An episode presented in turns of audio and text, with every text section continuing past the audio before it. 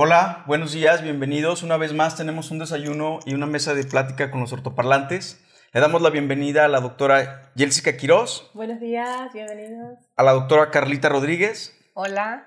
Y a la doctora Sheila Siso. Hola, hola. Y un servidor, Carlos Martínez. Los invitamos a que nos sigan en nuestras redes sociales como, como ortoparlantes en Instagram, Facebook y YouTube. Muy bien, en esta ocasión vamos a hablar sobre cefalometría. El tema de la, de la cefalometría es algo muy interesante porque es algo con lo que trabajamos todos los días. Los ortodoncistas, para nosotros es una parte medular del trabajo, del diagnóstico y del plan de tratamiento. Y a pesar de que sigan apareciendo nuevos métodos de diagnóstico, la cefalometría sigue siendo uno de los pilares para poder diseñar ese tratamiento.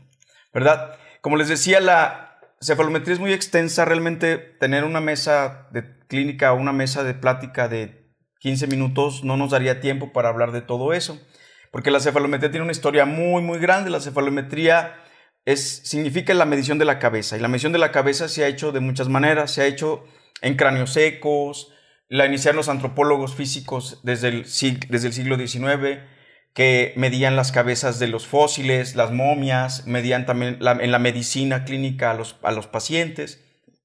Pero la, la cefalometría como hoy la conocemos en, hoy en día, nosotros los ortodoncistas, aparece en Estados Unidos con Bradben. Bradben podríamos decir que es nuestro pilar, nuestro tutor en la cefalometría. Él hizo un estudio muy grande con la familia Bolton y en el, Instituto Bolton eh, apareció una serie de, de mediciones que hizo con muchos pacientes y aplicó por primera vez la cefalometría. Esta cefalometría a partir de 1931 podríamos decir que es es cuando arranca en la ortodoncia, con la parte radiográfica. Cefalometría podemos hacer tanto frontalmente, lateralmente y submentoverticalmente. Pero hoy nos vamos a concentrar en la radiografía lateral. Eh, les vamos a presentar un caso de una paciente femenina ya con crecimiento terminado de 29 años de edad.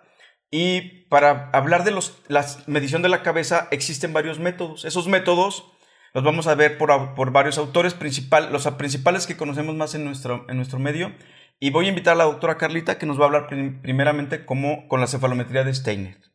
Gracias, doctor Carlos. Eh, hola, ¿qué tal, ortoparlantes?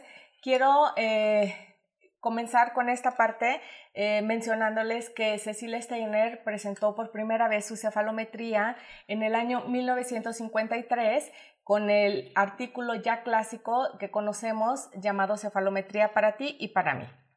En aquella eh, época esta cefalometría se convirtió en un hit ya que permitía a los clínicos familiarizarse con los trazados en la radiografía, que bien en aquel momento eh, esto se veía más o se hacía más en la investigación y en la antropología.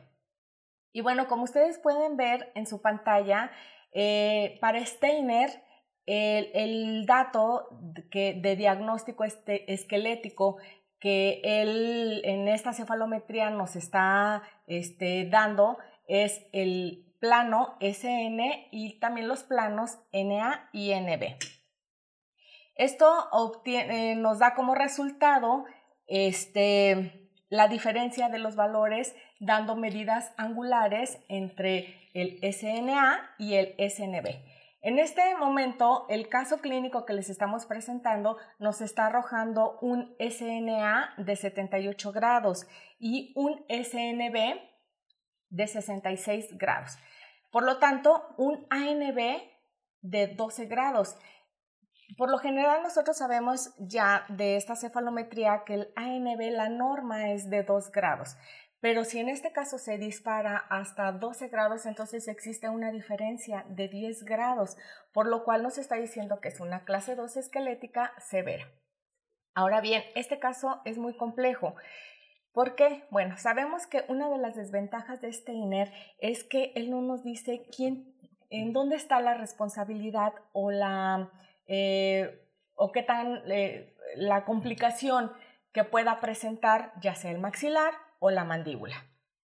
Entonces, eh, también es importante mencionarles que es muy complejo poder llegar a decir que este caso lo podemos llevar o acercar lo más posible a la norma, ya que por más que tratemos de, realizar una compensación de los incisivos, como nos lo está proponiendo las tablas preconizadas de Steiner, pues esto prácticamente es imposible.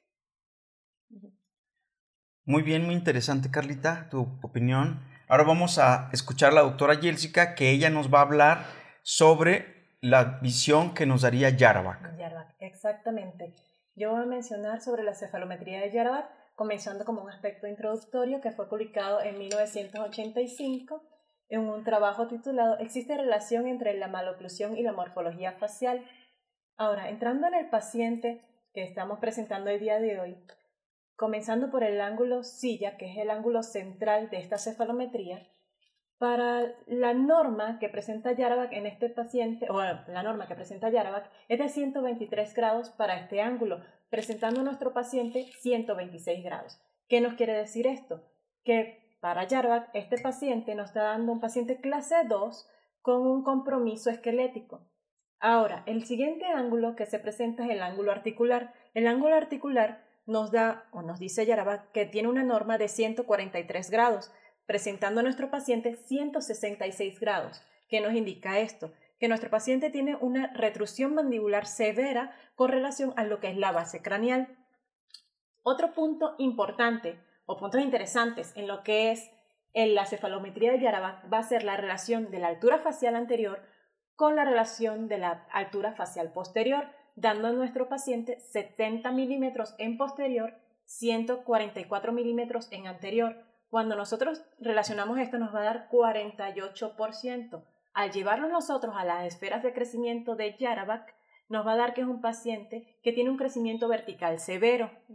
Entonces, como diagnóstico general de este paciente, según la cefalometría de Yarabak, nos va a dar tres puntos importantes. A diferencia que de este, él ya nos está diciendo, Yarabak nos está diciendo quién tiene la culpa en este caso. Tiene la responsabilidad? ¿Quién tiene la responsabilidad? Entonces, primero me dice que es un paciente clase 2 comprometido esqueléticamente.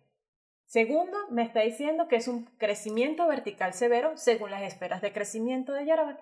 Y tercero, que el responsable es la mandíbula. Entonces, quien está comprometiendo a este, este diagnóstico es la mandíbula. Eso sería el diagnóstico que nos estaría arrojando Yarabak.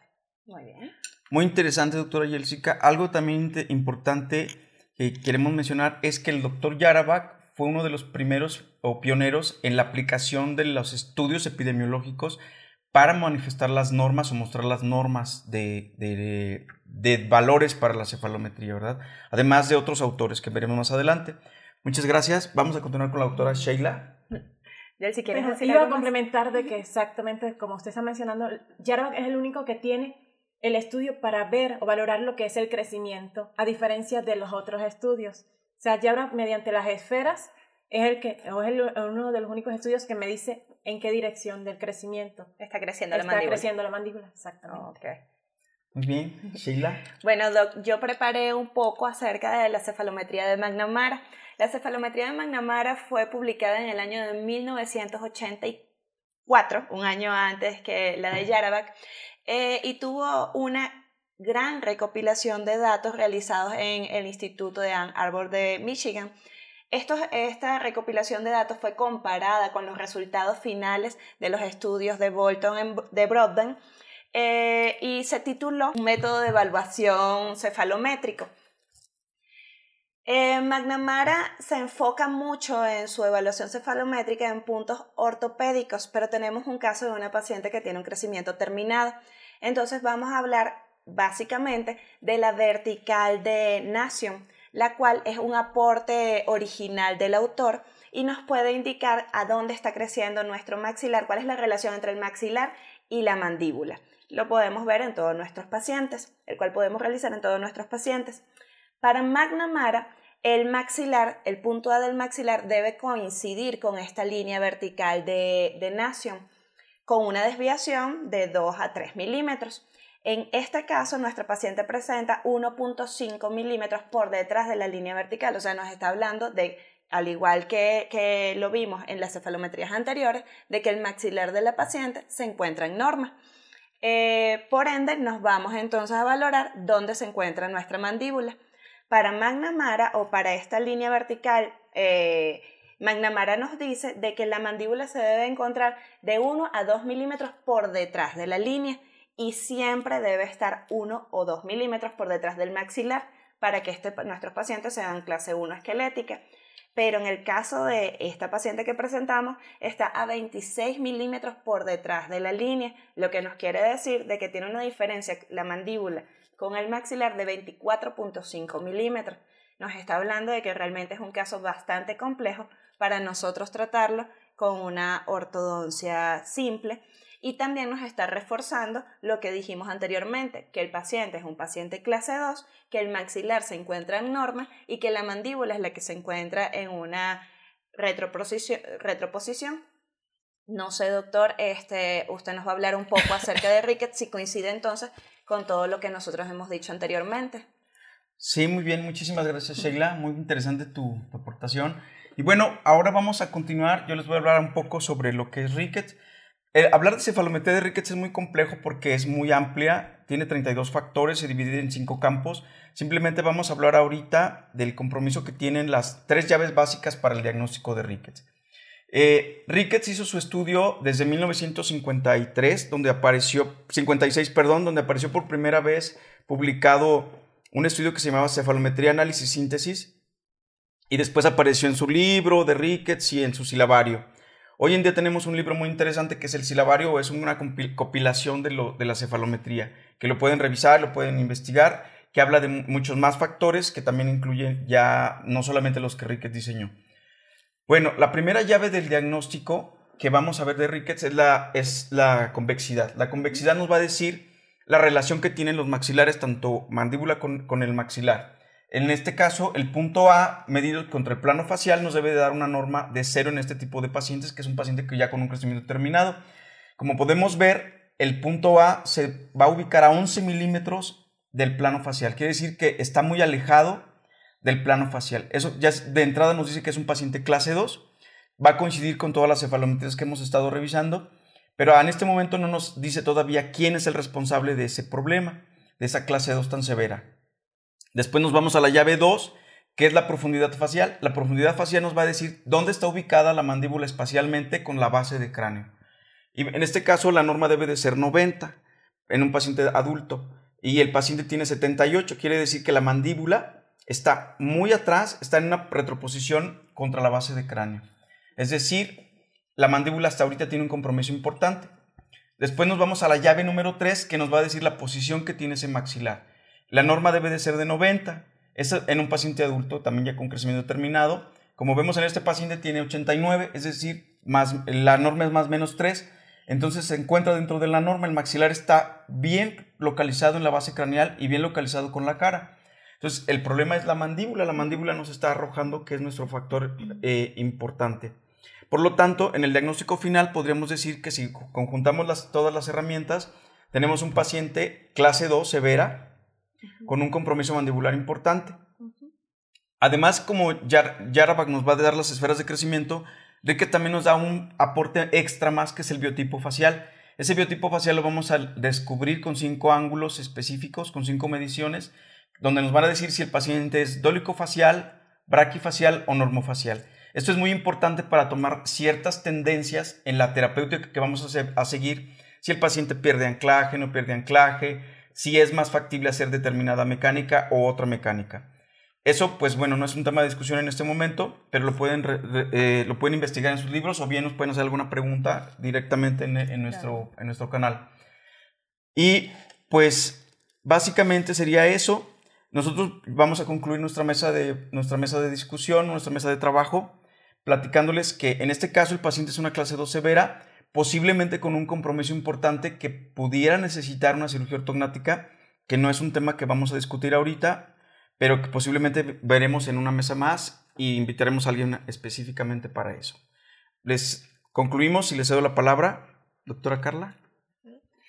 Bueno, como conclusión y desde un punto de vista muy particular, eh, pues es, es importante que, eh, que seamos cautelosos ya que, como sabemos, la cefalometría es y será primordial dentro de un diagnóstico, pero también nosotros nos vemos obligados a seguir recopilando todos esos datos necesarios para poder llegar a un diagnóstico definitivo y un plan de tratamiento correcto.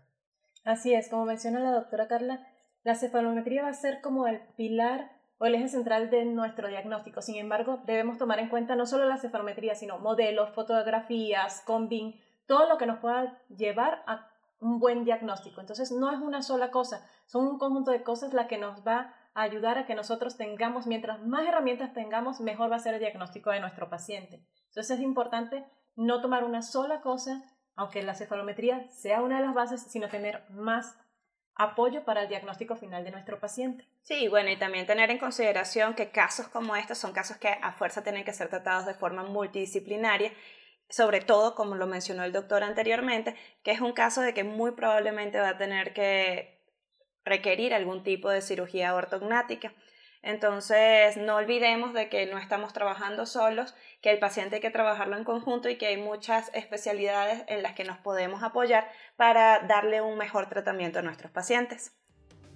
Bueno, pues además es importante, ahorita solamente nosotros platicamos como cosas generales principales de las cefalometrías. Cada cefalometría tiene detalles muy particulares, es más minuciosa, tan solo Riquet tiene 32 factores que tenemos que analizar como el tamaño de la mandíbula, la relación vertical, la relación vertical del maxilar, cosas un poquito más finas. Pero ahorita solamente hablamos en cuestiones generales. Les agradecemos mucho su atención y los invitamos a seguirnos en nuestro canal de YouTube, en las otras redes sociales como es Instagram y Facebook. Les agradecemos su, vista y que nos hayan escuchado. Gracias. Gracias. Gracias. Hasta pronto. Bye. Somos ortoparlantes. Y amamos la ortodoncia. Y amamos la ortodoncia.